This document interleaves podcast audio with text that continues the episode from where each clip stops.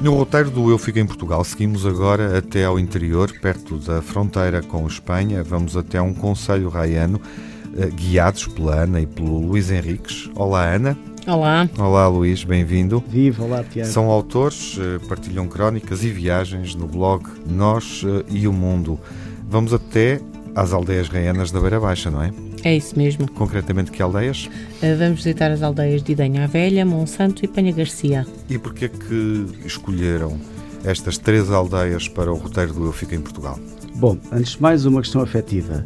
Eu sou albicastrense, uh, portanto, tenho raízes ali naquela zona e sempre foi realmente a parte do distrito que eu mais gostei. Uh, eu gosto muito desta zona, a proximidade com a Espanha, a paisagem, a cultura, uh, sempre me fascinou muito. portanto, quando nos surgiu esta oportunidade, uh, pensámos que realmente era, era uma oportunidade ótima para conhecer aquela zona como turistas uhum. e não como residentes, digamos assim. Imagino que tenha sido surpreendente para ti, Luís, mas mais para a Ana, não é, Ana? É, não que eu já não conhecesse, como é claro. é lógico, não é? Uh, mas sim, é sempre bom voltar a visitar e principalmente com uma visão diferente, não como de passagem, uhum. como já tínhamos visitado várias vezes, mas desta vez com o intuito de escrever sobre uh, o assunto uh, e com uma visão mais turística, vá. E o que é que nos contam sobre o destino nestas três aldeias que escolheram? Eh, bem, há muito para, para conhecer neste, nestas aldeias, uh, além de serem aldeias históricas, de Idanha Velha e Monsanto. Penha Garcia não faz parte da rota das aldeias históricas, mas tem também uh, muita história e inclusive uma rota dos fósseis para, para descobrir uhum. e uma praia fluvial. Qual é a praia fluvial? Em Penha Garcia? É mesmo a praia fluvial de, de Penha, Penha Garcia. Garcia. Isso mesmo. Mas para não haver confusão para quem nos ouve, saber onde é que vai e onde é que, onde é que, onde é que aponta. Um, e além disso? Um, além disso, gostamos muito das, das, tradições desta, desta região que se mantêm, têm-se mantido ao longo dos tempos, uh, estão muito enraizadas na, na cultura popular um, e, e a, a, história que estas aldeias tiveram nos, nos nossos antepassados, não é? Na defesa do nosso país. Uhum. As três aldeias são semelhantes, o que é que as distinguem? Aliás, elas são um pouco diferentes. São diferentes. Todas elas tiveram uhum. realmente um papel importante na, na reconquista, não é? Uhum. Aos mouros um, e pronto, e como tal, como todas as zonas reianas, foram muito importantes na definição das fronteiras do nosso país. Todas elas uh, têm, duas delas têm castelos, portanto, Idenha Velha uh, está mais uh, num vale. Aliás, até é bem possível retirar uma fotografia que deve ser a única fotografia que é possível uh, fotografar duas aldeias históricas ao mesmo tempo, em que fotografamos Idenha Velha e Monsanto no alto do monte.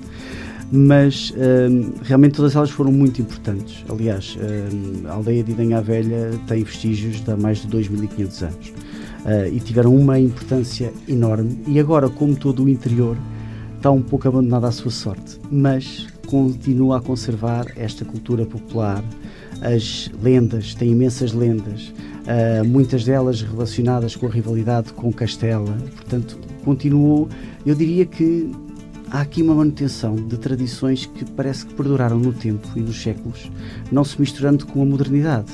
E é isso que faz com que realmente esta zona tenha algum fascínio.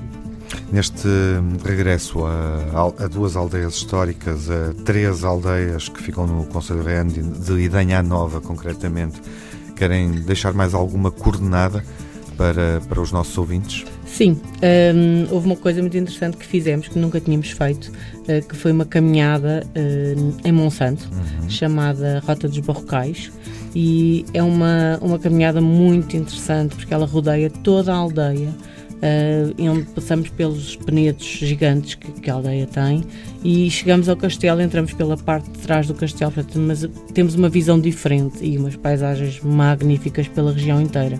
Sim, porque do topo do castelo é possível ver, uma, ter uma visão de 360 graus uh, pelas paisagens da, da, da Beira Baixa. Temos assim eh, uma rota, uma praia fluvial e uma foto extraordinária. Isso mesmo. Bom, e com o tempo que temos já não é mau. Ambos viajam com que atitude e escrevem, no fundo, partilham as vossas uh, experiências uh, no nós e o mundo, com que, com que espírito?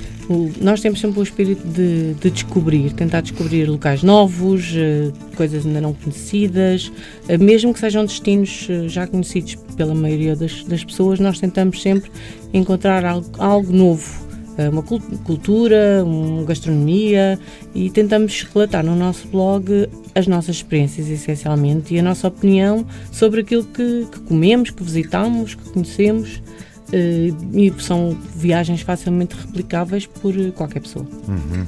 O blog até começou realmente mais no sentido de nós registarmos o que fazíamos. Uh, porque também tínhamos alguns amigos que nos pediam alguma opinião sobre algumas viagens que já tínhamos realizado.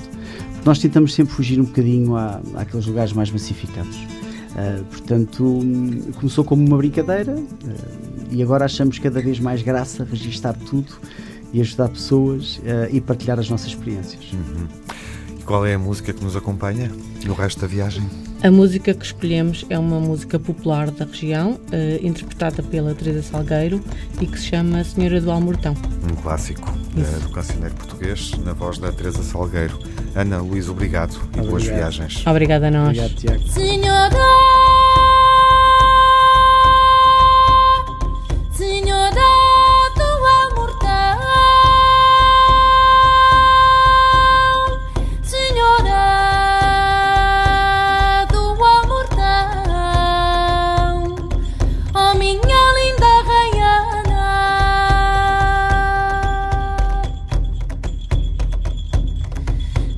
Música